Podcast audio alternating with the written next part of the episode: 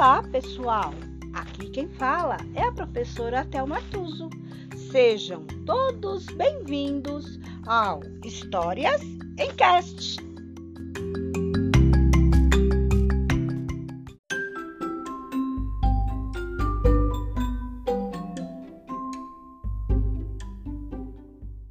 História de hoje: Miatã, o curumim que perdeu o medo. Autora Jaci de Abreu Longo. Quando Miatã nasceu, seu pai, o cacique Poguaçu, depositou-o na rede com suas armas, o arco, algumas flechas e uma borduna. Depois, besuntou o corpo do filho com mel, cobriu-o de penas e levou-o ao alto da colina para batizá-lo.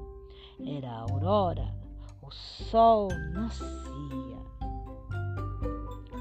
Poguaçu segurou o corpinho do recém-nascido, erguendo os braços bem alto para que ele recebesse os primeiros raios do sol.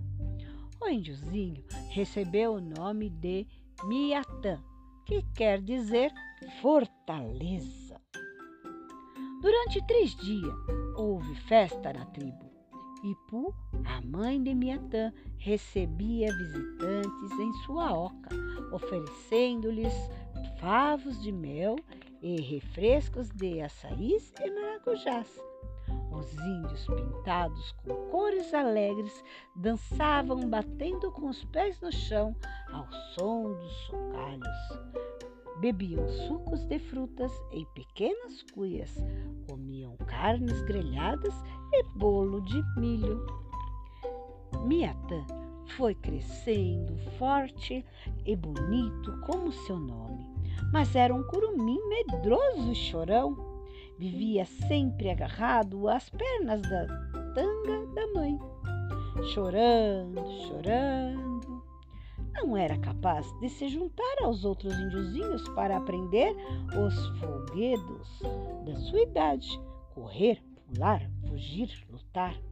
Isso aborrecia muito Poguaçu, pois ele queria que o filho crescesse forte, sem medo, enfim, uma fortaleza, como dizia o seu nome.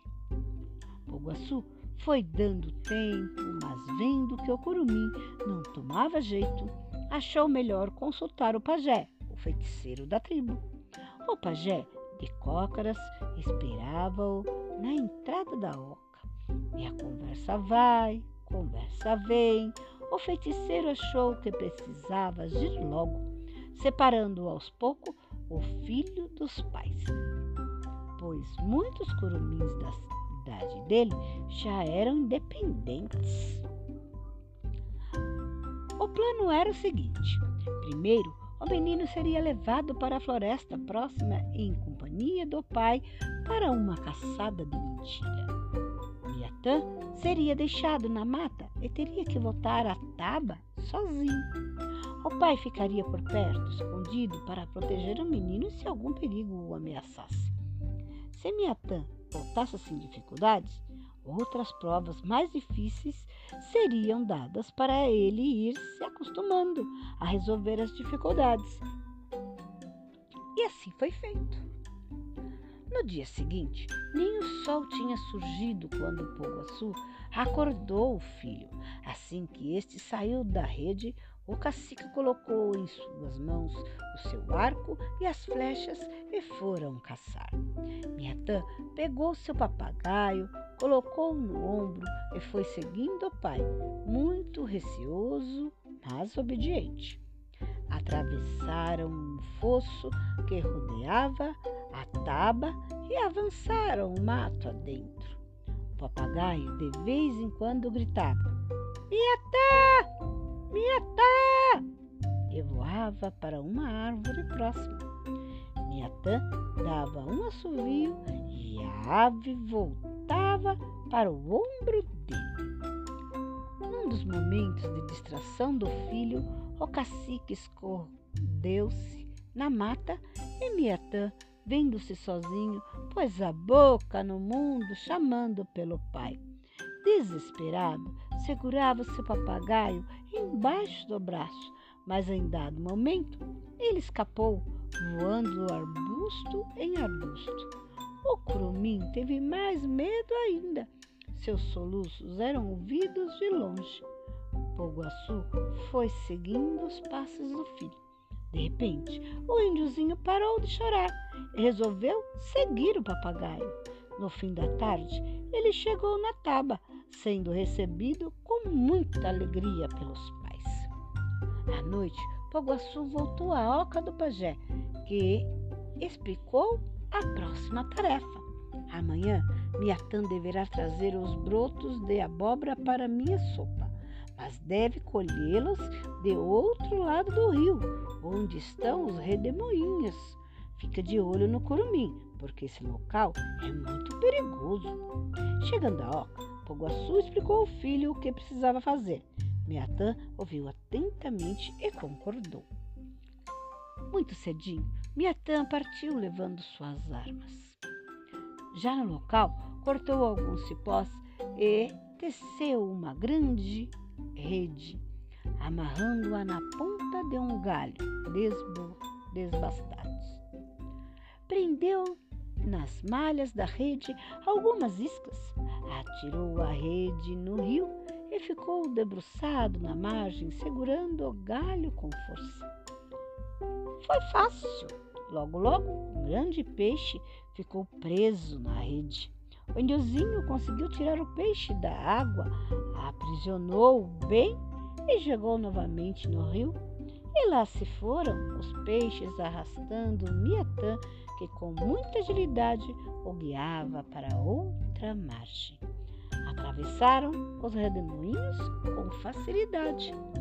Já na outra margem, Miatã amarrou o galho e a rede com o arbusto para o peixe não fugir. Colheu os brotos da abóbora e guardou-os numa bolsa para poder voltar. A volta foi mais fácil, pois Miatã contornou os redemoinhos indo por um, por um braço do rio. À noitinha, Poguaçu foi levar os brotos de abóbora ao pajé. Miatã é valente, é bem filho de Poguaçu, mas tem que passar pela última prova. Depois desta, Miatã largará as penas de Tanga de Ipu curumim será à noite, quando a lua cheia aparecer. Deverá caminhar até chegar perto dos aguapés, onde há um grande manacá florido. Sob ele há um vaso de barro com a caveira do cacique Juruó, continuou o pajé. Junto à caveira, Miatã encontrará este colar de contas disse o pajé, colocando nas mãos do cacique. Poguaçu deve colocá-lo hoje mesmo no vaso para o coromim trazê-lo de volta amanhã. Depois de tudo isso, Miatã não terá mais medo. Poguaçu partiu levando o colar para colocar no vaso. Na noite seguinte, Miatã partiu depois de ouvir com muita atenção as recomendações do pai. A lua brilhava no céu e ele já não sentia tanto medo. Embrenhou-se na mata, ligeiro como um gato do mato. Desviava-se com facilidade dos galhos e espinheiros. Ia deixando marcas pelo caminho, como pedras, galhos cortados, etc. Depois de muito caminhar, sentiu o aroma gostoso dos manacás que vinha com o vento. Encaminhou-se para a direção do vento e logo avistou os aguapés e o manacá florido do outro lado. Contornou o lodaçal e só quando chegou bem perto do pé de manacá é que viu o vaso. Tirando a tampa, Miatã viu o colar lá dentro. Suando de medo, tirou-o com muito cuidado, sem encostar na caveira do cacique Juruó. Colocou o colar no pescoço e zás! Voltou como uma flecha, sem olhar para trás. seguiu as marcas deixadas e a volta foi fácil. Quando avistou a taba, já estava tranquilo. Poguaçu e Ipu já esperavam por ele com uma cuia cheia de mel e mandioca. Poguaçu tirou o colar do pescoço de Miatã e este afundou na sua rede dormindo um sono reparador. Quando amanheceu, foi para a oca brincar com os outros curumins. Miatã já não tinha mais medo, largou para sempre as penas da tanga da Iupu.